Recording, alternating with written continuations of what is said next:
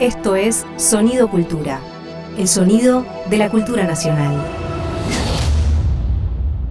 Previamente en La Inquietud.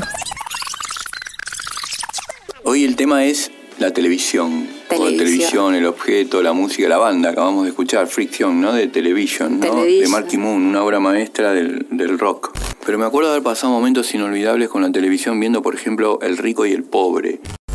Me acuerdo, por ejemplo, patente una vez que yo estaba viendo un pedacito de una telenovela de Andrada del Boca, que me fascinaba. Me fascinaba esa nena que hablaba como grande. Sí, total. Y Era media siniestra. sí, y llegó mi padre y me agarró de la oreja y me llevó de la oreja hasta mi habitación, que era en la otra punta de la casa.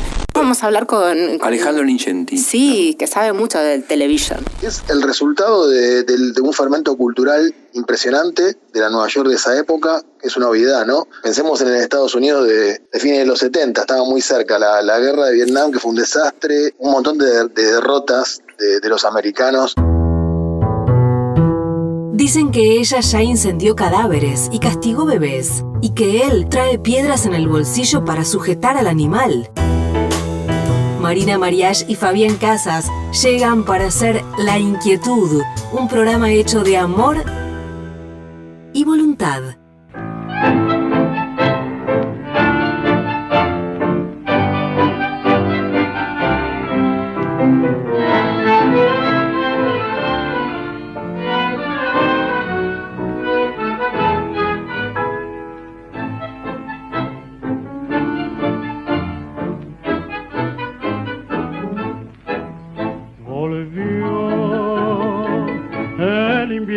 Con su blanco ajuar, ya la escarcha comenzó a brillar en mi vida sin amor. Profundo padecer que me hace comprender que hallarse sola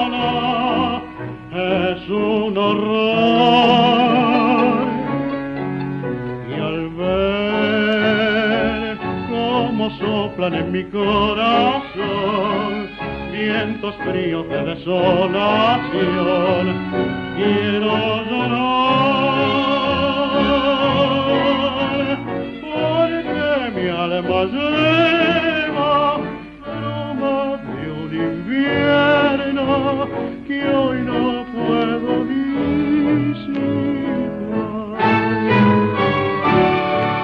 estás, Fabi? ¿Qué haces, Mari? 3 del 3, tercer programa de la tercera temporada. Sí, y empezamos con este tema, bueno, con un tango, ¿no? Sí. Francisco Canaro, interpretado por Roberto Maida, de Sí. 1937. Mira, hoy dicen que va a ser 28 grados, el, el invierno no se va, el verano no se va. El verano se va y pusimos Sí. un tango de invierno. Sí, y aparte hacemos como dice César Vallejo, me pongo el, me pongo el, el impermeable no porque esté lloviendo, sino para que llueva y un poco creo que es el espíritu del programa de hoy, nieve. Bueno, Sí. en Buenos Aires ha nevado hace muchísimo tiempo ya y me acuerdo que así cuando nevó, que fue un 9 de julio, me acuerdo bien porque estaba con mi perra Rita en la terraza y estaba nevando y, y Rita cumplía un año.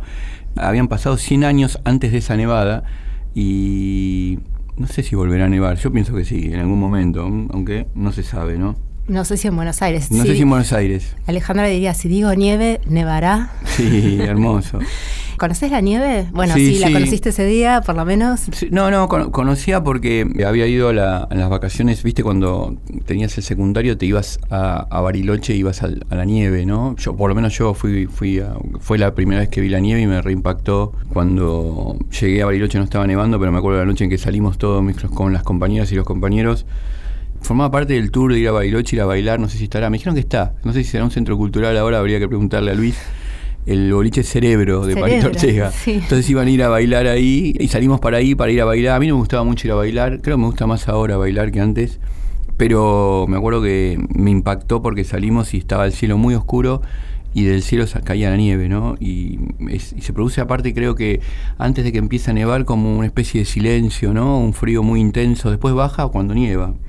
Al menos eso sentí yo. ¿no? Para, para, adentro del boliche nevaba. No, no, adentro, Ah. adentro del boliche había una nieve artificial, Ah, pero claro. afuera, en el camino desde el hotel hasta el boliche, fue la primera vez que vi la nieve. Después, no sé, yo la vi muchísimas veces. Viví en Alemania, qué sé yo, en Ah, Londres. claro, sí, Viví en Londres. Después viajes. me pasó también de, de estar con mis hijos en Ushuaia, que fue un recuerdo muy hermoso. Anduvimos, viste, los llevé de, de- ellos querían conocer la nieve, los llevé a conocer la nieve y fue espectacular. En Ushuaia nieva muchísimo en invierno, es muy intenso. Anduvimos en un trineo, recomiendo ir a Ushuaia si alguien quiere y puede.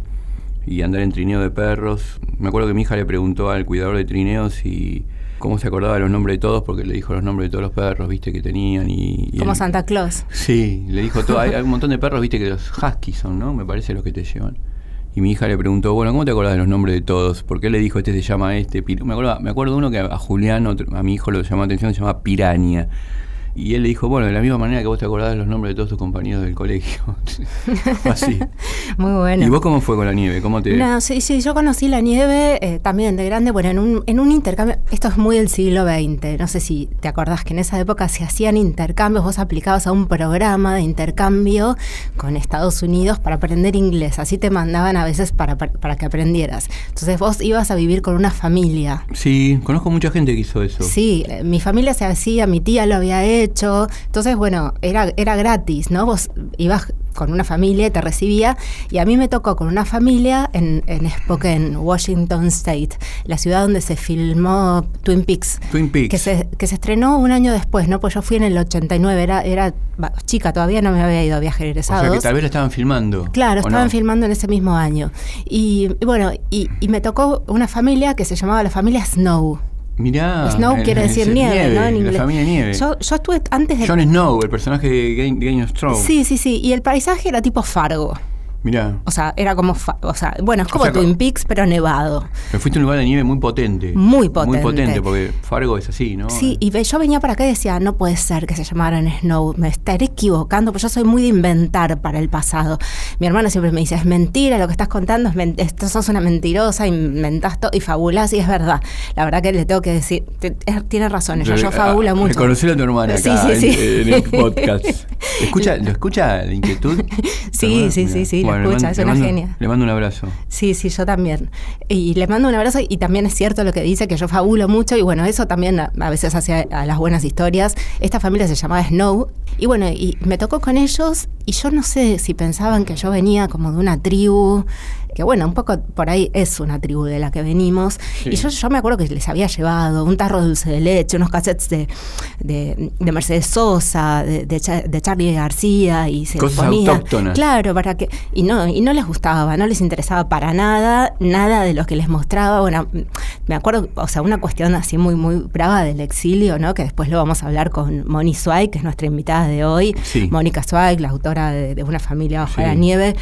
Era esto de, de trasladar los productos autóctonos. Que yo me acuerdo, familias, una amiga que llevaba en esa época del exilio un frasco no sé si te acordás, de plástico, del dulce de leche gándara de dos kilos, sí, sí, dos hermoso. litros, dos sí, kilos. Sí, tremendo. Tre- y que se en una vuelta se le mezcló con el paquete de yerba en la valija.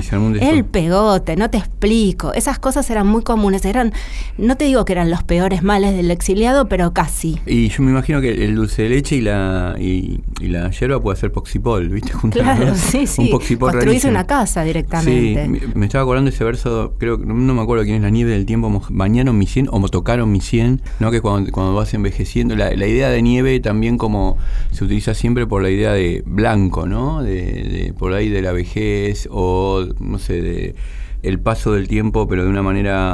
A, mí particularmente me gusta mucho la nieve. No sé si cómo sería estar viviendo en un lugar todo el tiempo, ¿no? Donde eso sea muy constante, porque debe ser bastante intenso. Me gusta más el frío que, que el calor, siempre. Pero bueno, en el caso que estuviste vos es como estar adentro de Fargo, yo creo que debe ser intenso, ¿no? Porque tenés que estar Sí. todo, todo Sí, imagínate que para ir, al, para ir al kiosco, o sea, tenías que caminar, no sé, caminar dos cuadras era toda una odisea. No sé, a mí la nieve me resulta demasiado fría, te lo Claro. digo así. ¿eh? Bueno, para porque mí hay es gente- demasiado fría. Claro, porque la gente, hay gente que, que, bueno, que tiene, tiene, que no le gusta el frío, entonces la nieve es intensísima, es como una tortura en realidad. Yo me acuerdo de estar en Iowa y, y, bueno, en, en Iowa City la, pasás de- del calor a un calor bastante intenso, a no sé cómo será ahora, pero un calor intenso a la nieve después y había veredas en lu- unos lugares calefaccionadas para que vos puedas caminar Después me dijeron que eso también estaba en Canadá. Yo nunca estuve en Canadá porque dicen que ahí hay lugares muy de mucha nieve, inclusive ciudades que están hechas como por abajo, ¿viste? Para, para soportar el frío. Como el Pero- túnel de la 9 de julio. Sí, sí, el túnel de la 9 de julio, que es un lugar donde más calor hace, aparte del horno de Banchero. Nos vamos escuchando un tema que me llama la atención. Me encanta. Nieve bonaerense. ¿Qué te parece el título? Me parece bastante, un poco, digamos, eh, su- suspicaz. Suspicaz. Sí. Mente sus- Suspicion Mind. Sí. Nieve bonaerense de los ratones paranoicos. Cuando volvamos, Buenísimo. vamos a estar con Mónica Swide.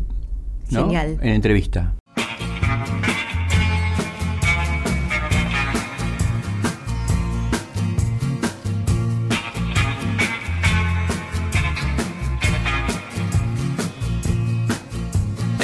Calle estoy y no siento el frío del helado fluido.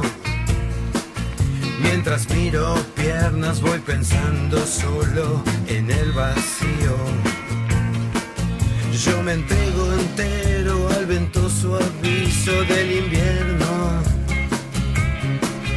Mientras voy peleando una nueva marca de suplicio.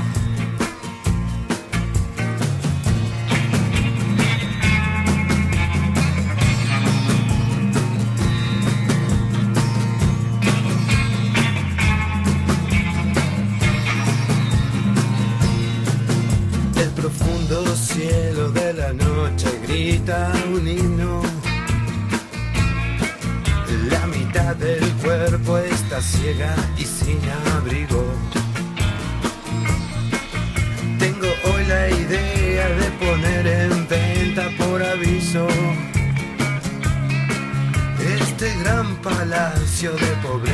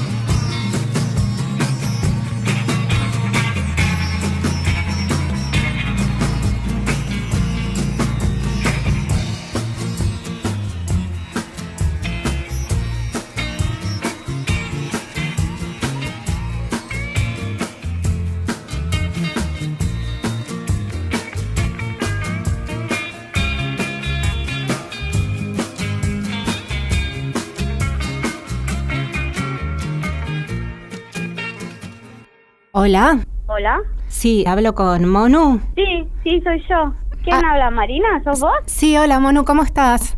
Ay, ¿cómo estás? Qué lindo recibir tu llamado. Ah. Reconocí tu voz recién. Acá te, Estoy te- contenta. Sí, te estamos llamando con Fabián Casas, acá de la inquietud. ¿Qué haces, Mónica? Qué lindo. Hola, Fabián. ¿Cómo gracias estás? por llamarme. Gracias a ambos. Muchas gracias. Estamos llamando de un teléfono, eh, viste, antiguo, de Entel, ¿no? El que, Ah, usaba, el que usaba Sonia, el que usaba, ¿cómo se llama? Silvia Prieto. Ah, qué lindo. Estamos en Qué- la vereda. Qué honor. Viste, estamos con- viste que hablar con un teléfono es como estar conectado con el cable, ¿sí? Conectado, hay algo, algo más real, parece. Sí, tal cual. ¿Cómo, Está.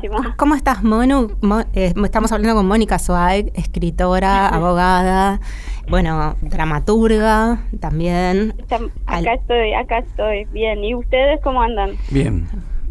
Bien. Perdón que no pude ir a, a hacer la entrevista presencial, eh, se me, pero es, mi horario laboral en este momento. Es. No pasa nada. No, no pasa nada, está buenísimo poder hablar con vos.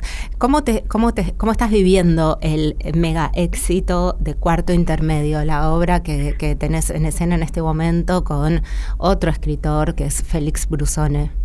Y sí, eh, la verdad que no, que todavía no, o sea, no estoy tan segura que sea un mega éxito. Siento que todavía nos falta hacer mucho trabajo de, de comunicación y de difusión como para para que venga gente a ver nuestra obra. Difundámosla, ¿en qué horario? no- Decinos, ¿en qué horario está? ¿En qué, no? ¿En qué es, teatro? eh, es en el Teatro Picadero. Vamos a hacer eh, una función por mes, una en abril y otra en mayo.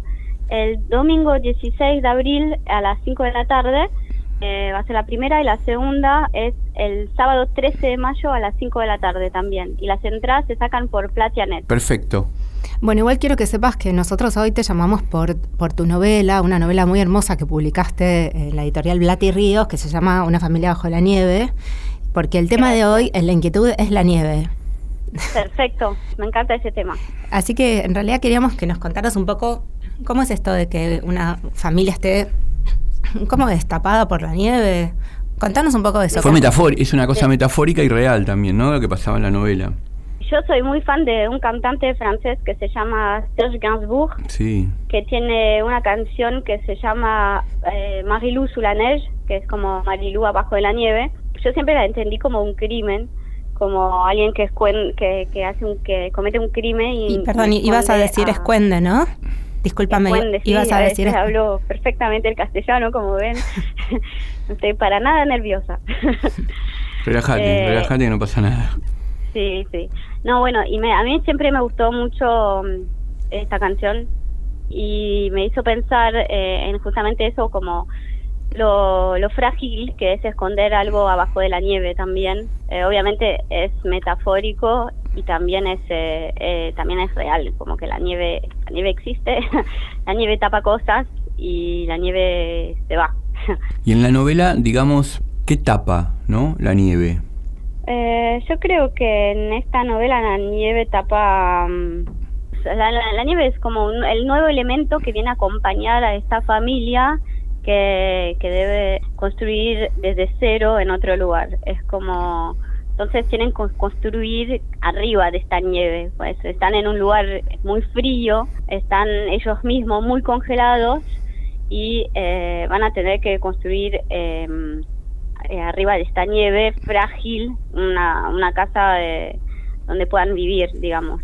Y bueno, y a algún momento la nieve también tiene algo como de, de calma, pues es una familia que de repente va a estar más tranquila en este nuevo lugar, pero también es algo, es duro, es duro vivir con la nieve. eh, la nieve es riesgosa, es difícil, a veces no puedes sacar el auto de- para salir de tu casa cuando hay nieve. O sea, la nieve empieza y no sabes cuándo termina son hay, hay ese doble esa doble hay algo de la paz y de la tranquilidad que del lindo paisaje que uno mira y también algo de del, del peligro yo creo Además hay algo del- de la nieve que, bueno, vos también lo decís, que tiene que ver con el silencio, ¿no? Como hace un ratito Sí. hablábamos acá con Fabi de, de una cierta, bueno, lo dijiste recién, la calma, la paz, la tranquilidad, el silencio, pero también el silencio de alguna manera se asocia con el secreto. Y, y un poco tu novela se trata de eso, ¿no? Como de construir cimientos sobre secretos, sobre cosas no dichas, quizás. Y, eso es muy impresionante para mí, cómo, cómo se va construyendo todo sobre cosas no dichas y cómo se traslada algo que por ahí pasaba en Argentina, que es que eh, a los chicos no nos decían algunas cosas para que no las repitiéramos en la escuela. eh, cosas que pasaban en las casas, o por temor, ¿no? Para que no las repitiéramos en la escuela y que no saltara alguna algún dato. eh, sí, porque mi papá eh, se junta a militar con o- se junta a leer textos con otros, no, no sé, como ese tipo de cosas, que no, que no fuéramos a botonear ingenuamente a la escuela, eh, se traslada a, a Francia, un pueblo donde vos estabas, eh, digamos, con, con, con otras con otras condiciones, no sé por qué. Vos tampoco. Sí, para mí el, el silencio, la nieve también es eso, tam- ahí como, eh, bueno, la nieve cuando cae es muy silenciosa también, ¿no? Y, y se asocia mucho a, a, a ese paisaje silencioso. Eh, pero bueno, está el peligro también, ¿no? Dentro del silencio, el peligro que uno quiere esconder y también el peligro, el peligro que explote todo cuando eso eh, cuando empieza a, a- a hacer más calor, digamos. Vos sabés que a Joan Didion le gustaba eh, dejarlo, le gustaba tomar Coca-Cola, se levantaba y tomaba Coca-Cola, fumaba, se hace una dieta malísima, Coca-Cola, fumaba y los originales los dejaba en, ¿cómo se llama? En, en, en la heladera, cuando se trababa, ¿viste? Lo- las novelas que estuviera escribiendo. Y pen- pensaba cómo, cómo fue, vos, bueno, si tenés nieve la podés, viste que hay gente que conserva los alimentos aunque no tenga la heladera en la nieve, viste, se ve mucho en, las- en- en los pueblos. ¿Cómo fue construyéndose el, el original de tu novela, hermanos? ¿Cómo fue? ¿Fue fue de un tirón? ¿Fue de a poco? ¿Lo fuiste guardando en la heladera, afuera, en la nieve? ¿Cómo, cómo lo fuiste escribiendo? Ah, lo, lo dejé mucho tiempo, lo congelé varias veces. eh, también eh, lo hice hervir y lo destruí un par de veces. Eh, y y en los últimos años vi- vivía en mi cajón y no lo sacaba de ahí hasta hasta el 2021. Pero ¿Desde cuándo? No, me llevó Y- muchísimo tiempo. Perdón, lo-. ¿Lo podés sí. eh, fechar, Mónica, para que mucha gente que lee, Sí, que, sí. que, nos- que escucha la inquietud, escribe, lee y se pregunta, ¿no? ¿Cuánto, ¿Cuánto tiempo puedo tardar en escribir un relato, una novela, un poema? ¿Cuánto tiempo tardaste vos, por ejemplo? Si fechás, Eh, ¿no? Bueno. hasta el 2021 que lo sacaste del cajón, ¿no? Decís. Arranqué esto en el 2011 Mirá. y lo arranqué en francés y en el 2012 lo empecé de nuevo de cero en castellano. ¿Por qué pasaste al Y- castellano? ¿Por qué pasa al castellano? Porque un amigo mío traductor eh, que traduce del francés al del castellano al francés eh, había leído la versión en francés. De hecho fue uno de mis primeros interlocutores. Yo en ese momento cuando empecé a escribir fue muy a ciega, no sabía eh, tampoco sabía que se podía escribir eh, en grupo, en talleres, o sea, escribí esa novela sola, básicamente, en, también por eso seguramente me llevó tantos años. Em, no, no, o sea, fue como algo eh, muy, eh, muy solitario ese trabajo. Y a medida que iba creciendo, iba encontrando interlocutores que tenían la amabilidad de leerme y hacerme una devolución. Y bueno, eh, la primera persona que lo mostré cuando escribí en francés fue este traductor y él me dijo que escuchaba el zumbido del castellano y que le parecía interesante que lo escriba en castellano. Entonces arranqué de cero eh, en un castellano muy muy frágil. Creo que sigo teniendo un castellano un poco frágil, o sea que me genera muchísima inseguridad, pero antes era aún peor porque realmente eh, tenía eh, problemas de sintaxis todavía. Así que fue un trabajo muy lento. Creo que fui aprendiendo el castellano a medida que fui escribiendo eh, este, esta historia. Y es bastante mm, estresante escribir a medida que uno va aprendiendo las palabras, ¿no? Porque eh, creo que de hecho se nota en la novela. Hay una primera parte que es muy ingenua, muy, eh, muy de la infancia, que es un poco el castellano que yo tenía cuando yo llegué, o que el primero que fui construyendo, y después traté de, escribir desde mi castellano actual, ya estaba más grande cuando arranqué la segunda parte, y eh, es un, un castellano eh, que intenté que sea un poco más, eh, un poco menos infantil, y esa segunda parte la habré arrancado después del 2016. En la novela la terminé en el 2018, eh, realmente. Y eh, entonces, nada, entre el proceso que empecé a escribirla, que la abandoné un montón de veces, la volví a retomar, cambié el idioma, volví a retomar, y entre que la arranqué y la publiqué, pasaron 10 años, exactamente, 10 años. Un montón. Monu, y bueno, yo hace un ratito te decía, estabas por decir escuende, pero no para marcarte el error, sino porque me, no. Para, porque me encanta eso que, que, bueno, que justo el otro día lo decía Félix y dice, habla raro. ¿No? Como habla, habla raro. Y este, este hablar raro que, que se traslada, por supuesto, a tu, a tu escritura y que tiene que ver con tu relación con el castellano, me parece que es un plus absoluto en lo que vos haces, porque es un manejo de las palabras completamente extrañado y muy consciente de cada palabra que elegís. Y esto que, que decís todo el tiempo, por ejemplo, decís, empecé a escribir completamente a ciega, que es una, un uso correcto del castellano, que no vas a usar el plural cuando corresponde. Que vos sos una persona que sos un- una sola, eh, pero el dicho o la frase es a ciegas, eh, y de nuevo, no te estoy queriendo corregir, sino que me encanta cómo vas usando cada palabra según tu, tu propia lógica, y eso hace de, tu, de tu escritura algo muy especial, cómo te vas manejando con el sonido de las palabras, con su sentido, su significado. Eh, Eso hace que, que tu, que tu escritura sea muy única.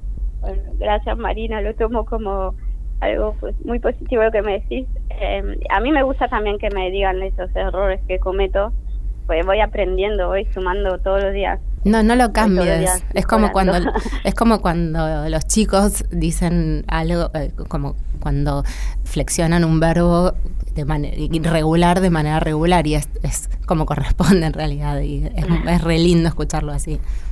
¿Estás escribiendo algo en estos momentos o, o- o otra cosa? ¿O, o qué estás Sí, haciendo? estoy, estoy eh, escribiendo eh, lo que se vendría a ser una segunda novela que se llama La Interlengua, que Mira, justo sobre lo que estaban un poco lo que estaban hablando con, con Marina, ¿no? Como la, en vez de la interzona, la interlengua. interlengua, sí. Y es, eh, es eh, sobre aprender un idioma, pero no es eh, aprender castellano, sino que es, eh, en este caso, la narradora quiere aprender el italiano, eh, pero mm, está, está todo el tema del desarraigo, pero a través de- del idioma, digamos. Es, es básicamente sobre las palabras. ¿Y qué, qué tiempo manejaste? Con, ¿Qué tiempo manejas con esta? ¿Cuánto hace que empezaste? ¿Empezaste mucho hace mucho? ¿Fue de a poco? La empecé en el taller de Santiago Liach, o sea, cuando terminé una familia bajo la nieve, Sí. eh, entré en crisis, dije, ¿qué, qué carajo es esto? ¿Qué hago con esto? Pará, O sea, ¿entraste en crisis porque no te, no, te, no te convencía la novela? ¿No sabías qué habías hecho? ¿Qué, qué, qué, qué fue? Claro, tenía ganas de publicarla principalmente para no trabajarla más. Yo sentía que estaba eh, enloqueciendo si seguía leyendo ese texto. Y mm, entonces, eh, pero no sabía por qué, o sea, tenía todo este trabajo hecho, que sentía que había trabajado, pero eh, no sabía qué, qué venía después. Y, te- y tenía ganas de publicarla también para no volver a retomar esta historia, no volver a contarla. Y después me di cuenta que era imposible, que uno siempre vuelve a hablar de los temas que, que lo constituyen, no sé. Eh, pero y, y me anoté en el taller de Santiago Liach y ahí eh, empecé a escribir sobre el tema de aprender el idioma y, y eso fue, o sea, esta novela que, que quiero terminar ahora que estoy en proceso de terminarla pronto, la empecé a escribir cuando todavía no, no, no sabía si iba a poder publicar eh, Una familia bajo la nieve. O sea, desde el 2018 estoy con eso. Y estamos en 2023. Creo, Sí. creo que yo leí una, parte, una partecita, ¿no, Monu? ¿Cómo, cómo? Creo que yo leí una, una partecita de esa. Sí, cuando hice taller con vos, te traje. sí, sí, tuve la suerte también de tener un, un- un verano de taller con Marina. Siempre quise tomar taller con Marina. Desde que leí Estamos Unidas, me partió la cabeza. y Pero en ese momento no conseguía que. No creo que dabas, creo que no dabas talleres. Yo ni, yo ni sabía que uno podía tomar talleres. Me sentía como muy, me sentía muy fuera de lugar. O sea, como. ¿Cómo, cómo es que no sabías? que pensabas que no, venía, no, no sabías que existiera la posibilidad de ir a un taller literario, digamos, para trabajar lo que escribís? Claro. Así, literal. eso. Y menos yo. Era algo o sea, una claro, práctica yo- desconocida para vos. O sea, yo hice o sea, dramaturgia, estudié actuación, o sea, se- desde, desde chica hago esto, acá en Argentina también lo seguí muchos años, pero a la hora de escribir yo sentía como que no tenía derecho a que, que todo el mundo se iba a burlar de mí porque yo voy a hacer errores. Entonces yo sentía que las personas que iban a un taller de escritura debían ser personas que ya, no sé, estaban cursando la facultad de letras o de filosofía, ya sabían, o sea, yo iba a ir con mis errores de sintaxis a- con esta gente que sabe todo, o sea, me daba mucha vergüenza. Después arranqué con Lucia Pano un taller que era de mm, escritura creativa, nunca traje nada de mi novela, pero me sirvió, o sea, yo empecé un taller simplemente porque decía quiero eh, escribir otra cosa. Yo estaba trabajando mucho en los juicios de lesa humanidad, escribiendo alegatos con cosas terribles y quería probar escribir otra cosa. Y pero no, no, no sabía cómo se podía hacer para trabajar una novela en grupo, digamos, no, no tenía ese conocimiento. Y te hago una pregunta como... Ahora me enteré. Te quiero pre- te preguntar esto, Mónica, porque trajiste este tema como abogada. ¿Vos eh, no, no pasás eh, la, la potencia de la poesía a los alegatos o a la o cuando tenés que escribir, viste, un, un texto, ¿no? Siempre pienso eso porque me- a veces me parece que los lenguajes de los abogados o de algún, o de la gente que estudia en las determinadas universidades que son lenguajes de paper se vuelven como muy muy pa- eh, paratácticos y crípticos, ¿viste? Y me parece que está bueno eso de que alguien que viene, que está escribiendo, pueda traspasarle, ponerle potencia a los textos más eh, burocráticos. Y bueno, a mí me pasa un poco eso en mi trabajo, como que no, todavía, o sea, yo nunca, nunca termino de estar cómoda con el idioma abogadil y siempre, El idioma abogadil es genial, el concepto. sí, es, eh, es genial, es otro idioma. Sí. O sea, eh, yo he llegado a llorar por el idioma abogadil de, de- de la angustia que me generaba no poder escribir una frase que no se entiende. O sea, para mí era muy, muy estresante y mm, eh, nada, yo eh, escribo, escribo, trabajo de eso, escribo escritos judiciales, pero eh, es- escribo de, escribo muy simple, o sea, escribo, se entiende lo que escribo. No, no, uso el idioma abogadil, pero lo menos posible, digamos. Hace poco una jueza que no me acuerdo exactamente cómo fue, lo- le dio como la tenencia a, a dos papás, había muerto la, la mamá del nene, le dio la tenencia a los dos papás y lo que hizo en el texto fue un texto profundamente poético, lo que la jueza escribió, ¿te acordás? Y citaba a los dementores, que es un concepto de Harry Potter que parece sacado de la ética de Spinoza. Me- a mí me pareció como revolado, ¿no? sí. Fue hermoso, fue, hermo- fue muy emotivo todo lo, lo- esta parte, pero digo, también una jueza que de alguna manera bajaba a- y tomaba cosas de la cultura pop para explicarle, sobre todo porque porque Har- ella decía que al nene le había pasado algo como le había pasado a Harry Potter, no había perdido a sus padres y tenía eso me pareció muy potente, ¿no? Que, que de alguna manera uno se- uno lo puede hacer. Sí, sí, y ojalá se pueda hacer cada vez más, ¿no? O sea, hay, hay un, o sea, yo veo mis colegas y todo eso, hay una capacidad eh, literaria muy importante en, en este ambiente que para mí está muy tapada por, por este, justamente esa jerga abogadil que hay que usar sí o sí para hacerse respetar. Pero por otro lado, yo cuando arranqué a, escu- a ir a los juicios de lesa humanidad y todo eso, que todavía estaba eh, aprendiendo el castellano, es, algunos alegatos de, al- de alguna fiscalía de lesa humanidad y todo eso me parecían eh, poesía, literatura, o sea, Total. yo flasheaba, me parecía re bien escrito. Eh, hay, hay cosas que están muy bien. Sí, eso es buenísimo, como romper los, lenguajes codificados, que un poco, como decís vos, lo hacen para hacerse respetar, como ex- son eh, excluyentes. Bueno, Foucault habla de Sí. eso, ¿no? Como, Mono, yo te quería preguntar algo, viste cuando decías hace un ratito que cuando terminaste el- de escribir la novela te, la querías te la querías sacar de encima. Bueno un poco eso suele pasar porque uno se cansa no La- hay un punto donde no puedes volver a, leerla ni una vez más. La puedes seguir corrigiendo hasta al infinito pero también en un punto ya querés sacártela de encima. Pero también eh, te quería preguntar esto como un poco tiene que ver lo que contás en esa novela con tu experiencia de vida con lo que te pasó ¿También te pasó esto? Es una pregunta, ¿no? Que, te quiero hacer. Que, a veces pasa o que dicen que te puede pasar que cuando uno escribe sobre la propia historia, después ya no sabe sobre qué escribir. Pues sí, yo estaba dividida en dos. Había una parte mía que no quería saber más nada sobre eso y otra parte mía que descubría, como a medida que va pasando el tiempo, también voy cambiando bastante notablemente mi nivel de castellano. Entonces había una parte mía que escribía, que podía escribir lo mismo pero de otra manera. Entonces me angustiaba mucho ver que eh, podía seguir yo escribiendo sobre ese tema, pero ya no iba a escribir lo mismo que, que había arrancado a escribir hace 10 años. Como si hoy tendría que volver a escribir esta novela, no la podría volver a escribir así, eh, como hice.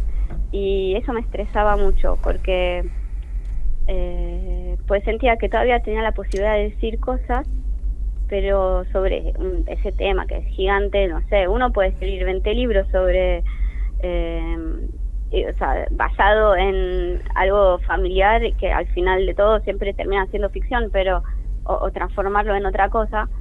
pero van a ser 20 maneras diferentes de contar lo mismo, tal vez. No, No. sé, y a mí me, partí, me, me perturbaba mucho eso. Como que no. Ahora eh, que no que no sabía eh, qué. mm, Nada, qué tenía derecho a hacer y que pues sentía que tenía que tener derecho a algo o no. No, no estoy respondiendo a la pregunta, ¿no? No, sí, sí, no, pero lo, Pero lo que yo te quería decir es esto, no te estreses, escribíla 10 veces de maneras distintas, me- me- tenés un montón. Mono, te queremos agradecer un montón. Esperamos tu novela en italiano. Sí, del cursito de italiano, sí. Muchísimas gracias por estar hoy con nosotros en La Inquietud. No, yo a ustedes, la verdad, eh, re lindo. Me encantaría eh, que tomemos un café un día. Dale. Charlar más. Dale. ¿Sabes qué? Nos vamos a ir escuchando un tema, eh, Mónica, que se llama La Nieve, de una banda Hermoso. genial que se llama Las Ligas Menores. Me encanta. Sí, Nos vemos. Los conozco. Buenísimo, gracias. Chao. Chao. Muchas gracias. Chao.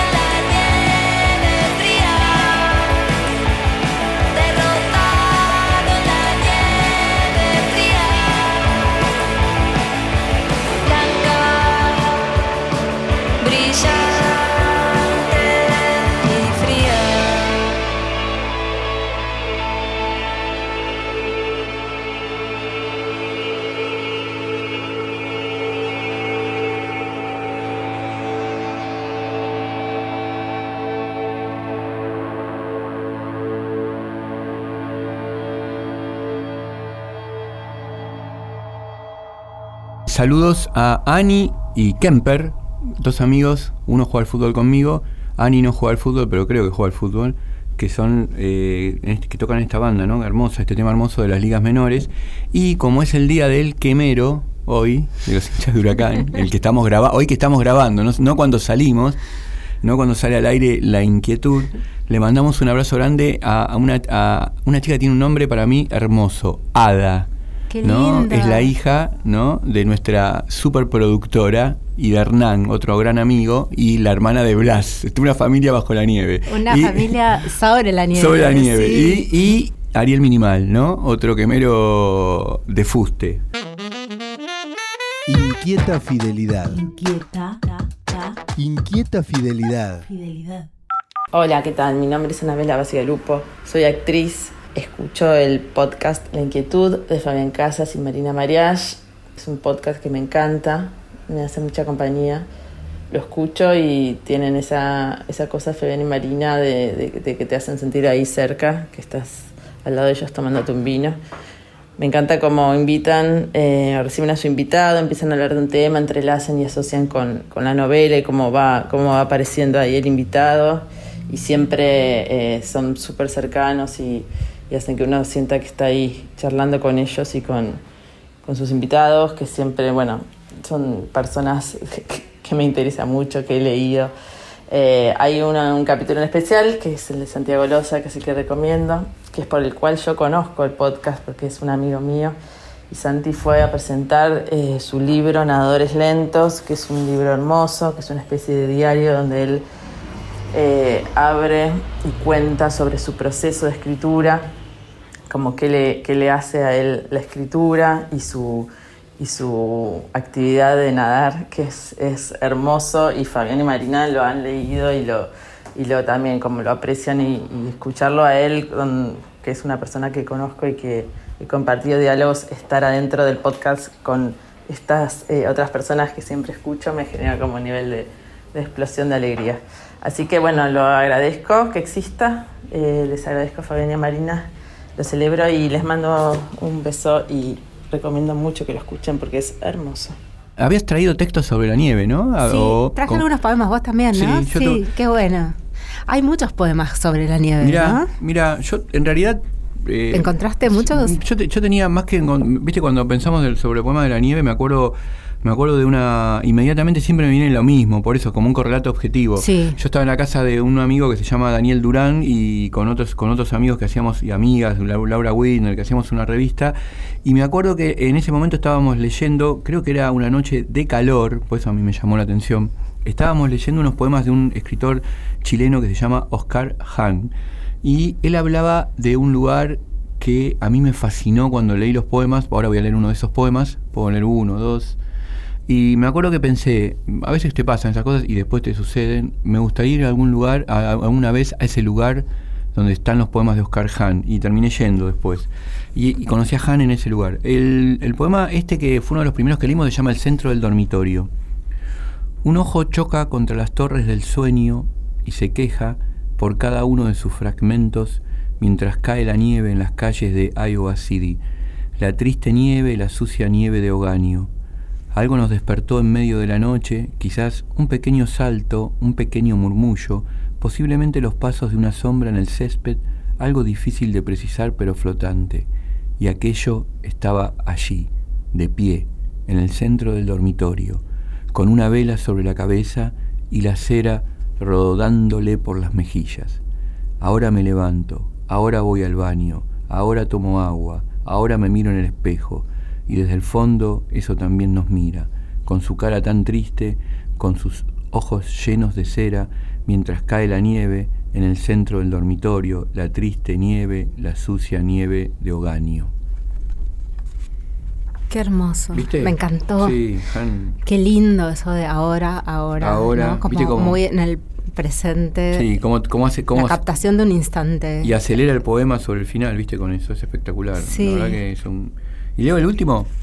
Te Bueno, leo uno sí, más de este claro, Han. sí. Es- este es, es también, bueno, este no habla de la nieve, pero habla, sigue hablando de Iowa City. Yo siempre lo asociaba a la nieve, ¿no? Por lo que dice Han. El poema se llama Televidente, lo podíamos haber leído cuando hicimos nuestro programa sobre la televisión. ¿no? Aquí, televidente, aquí estoy otra vez de vuelta en mi cuarto de Iowa City. Tomo a sorbos mi plato de sopa Campbell frente al televisor apagado. La pantalla refleja la imagen de la cuchara entrando en mi boca y soy el aviso comercial de mí mismo que anuncia nada a nadie. ¿Vos qué trajiste, Marina? ¿Qué tenías ahí? Yo también traje poemas, pero te quería contar. Vos sabes que yo vivo con una persona extranjera Sí, que eh, cada tanto me dice que extraña la nieve. Mirá. Porque forma parte del paisaje de su, de su infancia. Claro, eso Él es me ha contado muchas historias de la nieve. Entonces, sabiendo que íbamos a hablar de la nieve hoy en La Inquietud, eh, anoche mm, le mandé un mensajito porque no estaba en casa y le dije, ¿me puedes contar de nuevo sobre la nieve? Mirá.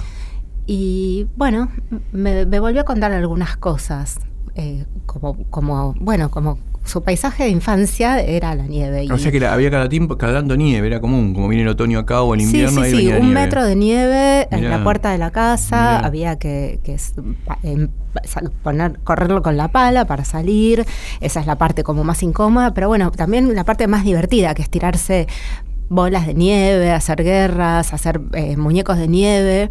Y también estas cosas que, que- que hacen en algunos países como eh, tener una estufa en el medio de- del aula, un, un país bastante estricto en sus reglas, donde había una estufa en el medio del aula y quienes tenían mayores notas se sentaban más cerca de la calefacción y quienes tenían peores notas más alejados. Sí, tremendo. Así que se cagan de frío. Tremendo. Eh, traje un poema de Anne Sexton Mirá. que se llama Oh, oh, oh, oh.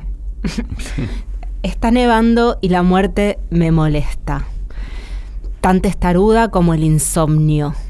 Las burbujas feroces de tiza, las lesiones menores blancas, se instalan sobre la calle afuera. Está nevando y la mujer de 90 años que se estaba peinando su pelo largo, blanco, fantasmal, se ha ido. Embalsada incluso ahora, incluso esta noche, sus brazos son mosquetes suaves a su lado y nada ella emana, salvo su última palabra. Oh, sorprendida por la muerte. Está nevando. Puntos de papel caen de la agujereadora. ¿Hola? ¿La señora muerte está aquí? Ella sufre de acuerdo a las cifras de mi odio. Oigo los filamentos del alabastro, me acostaría con ellos y levantaría mi locura como una peluca. Me acostaría fuera en una habitación de lana y dejaría que la nieve me cubra.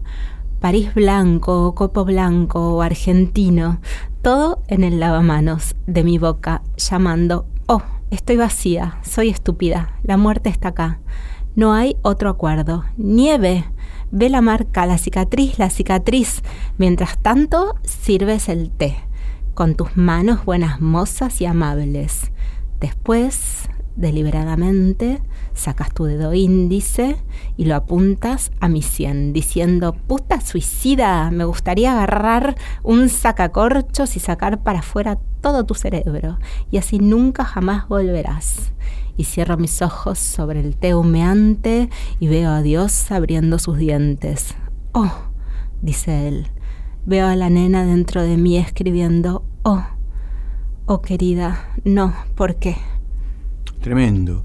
Es un poema dramático, ¿no? Tiene como una construcción dramática en términos de teatrales, parece, ¿no? Sí, tiene como personajes, tal Tiene cual. como personajes, ¿no? Sí. Lo miraba como. Me, me hacía acordar a esos poemas dramáticos que se van. desa- me, me- me hizo acordar vagamente a- también a T.S. Eliot, Ujú. en los poemas donde me- el personaje Prufrock dice: Me atrevería a comer un durazno y, y de alguna manera dramatiza en términos, bueno, de teatrales, ¿no? De, no de una poesía dramática en términos de que no hagamos un drama. ¿Tenés otro? Eh, a ver, voy Bueno, a buscar. Buscamos. Sí, busquemos. Busquemos. Mira, tengo. ¿Sabes qué? Sobre la nieve, no. Eh, no, yo no tengo más sobre la nieve. Me parece que le diría a la gente que se- a nuestros oyentes, ¿no? Que salgan a buscar poemas sobre la nieve, ¿no? Que debe, debe haber buscar poemas sobre la nieve, encontrar. eh, se podría hacer inclusive una antología. Yo el, el- el libro de Mónica, ¿no? Una familia bajo la nieve. Sí. Lo di en mis cursos y, Ah. y- y- y después desapareció entre los alumnos. O sea, le hicieron mosh y se lo llevaron. Si, Ah, no, lo si, no lo tendría, sí. si no lo tendría hoy para, para, para ver. Mira, voy a leer, si te parece, Sí, dale. otro de, otro de los de Ham, porque ah, para mí todo, todo ese libro que se llama Mal de Amores, que él escribe en, en Iowa City, lo escribe en, en el medio de, de, de- de la tristeza y la nieve, ¿viste? Entonces tiene que ver con eso, para mí todos esos poemas, son, es un libro muy potente de Han. Se llama En la vía pública este poema. Imaginen que está nevando. Estoy sentado en la puerta de mi casa esperando que pase el fantasma. En esta mano tengo un recuerdo triste de ti, en esta otra tengo un recuerdo desolado. Y en estas dos que acaban de crecerme no tengo nada, ni siquiera las líneas. Así que estoy sentado en la puerta de mi casa esperando al fantasma que vendrá a dibujarlas, para que me mueva y me levante y camine y pase cabizbajo frente a esa casa donde estoy sentado esperando. La, la rompe Han. Her- hermoso, no, sí, es un genio Han, me encanta. Bueno, tengo uno de Elizabeth Bishop, otra. Genia, sí, otra otra, genia. norteamericana. Otra- Se llama El iceberg imaginario. Obra maestra. Preferimos tener el iceberg al barco, aunque, aunque eso significara el final del viaje, aunque permaneciera inmóvil como una piedra de nube y todo el mar fuera un mármol en desplazamiento. Preferimos tener el iceberg al barco, preferimos poseer esta llanura palpitante de nieve, aunque las velas del barco reposen sobre el agua mientras la nieve se extiende sobre el mar sin disolverse o solemne extensión flotante, ¿te das cuenta de que un iceberg descansa con vos y que cuando despierte podría pastar en sus nieves? Un marinero dejaría sus ojos por esta escena. El barco es ignorado. El iceberg se eleva y vuelve a hundirse, sus pináculos vidriosos corrigen elípticas en el cielo. Es una escena en la que el que pisa las tablas es crédulamente retórico. El telón es lo suficientemente liviano como para alzarse sobre las cuerdas magníficas que disponen los giros aéreos de la nieve. La agudeza de estos picos blancos hace sombras con el sol. El iceberg desafía su peso en un escenario inestable y se detiene y observa. Este iceberg corta sus facetas desde adentro, como la joyería de una tumba. Si se conserva perpetuamente y se adorna solo a sí mismo y quizás a las nieves que tanto nos sorprenden sobre el agua, adiós, decimos adiós, el barco se va, hacia donde las olas ceden ante otras olas y las nubes se deslizan por un cielo más cálido.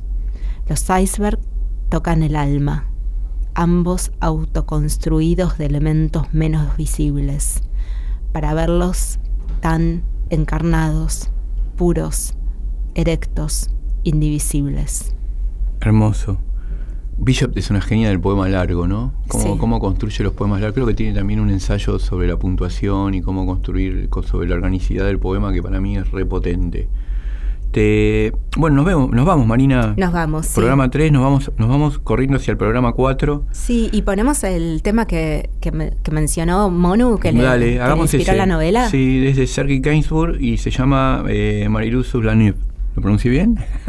Seguramente que sí, excelente. Nos vemos. Nos vemos. Chao.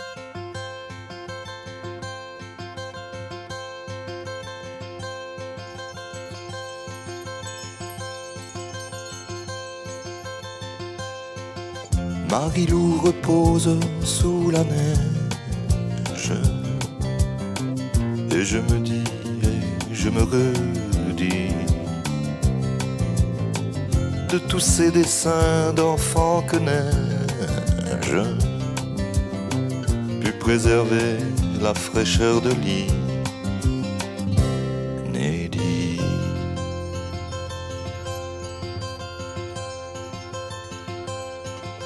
De Malou en bande dessinée.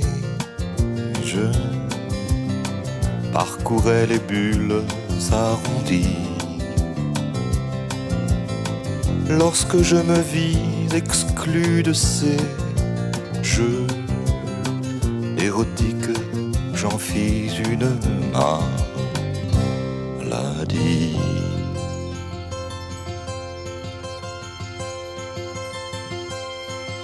Marilou se sentait prise au piège, tout droit de reproduction interdit. Moi naïf, je pensais que me protégeaient les droits du copyright opéra mondi.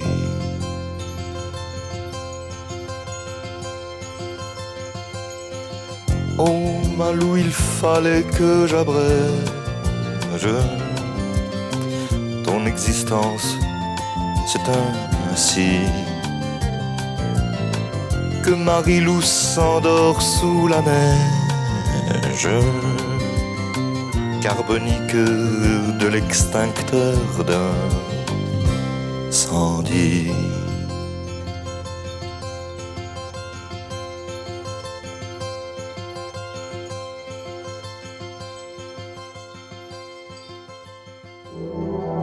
Fue una producción del Ministerio de Cultura.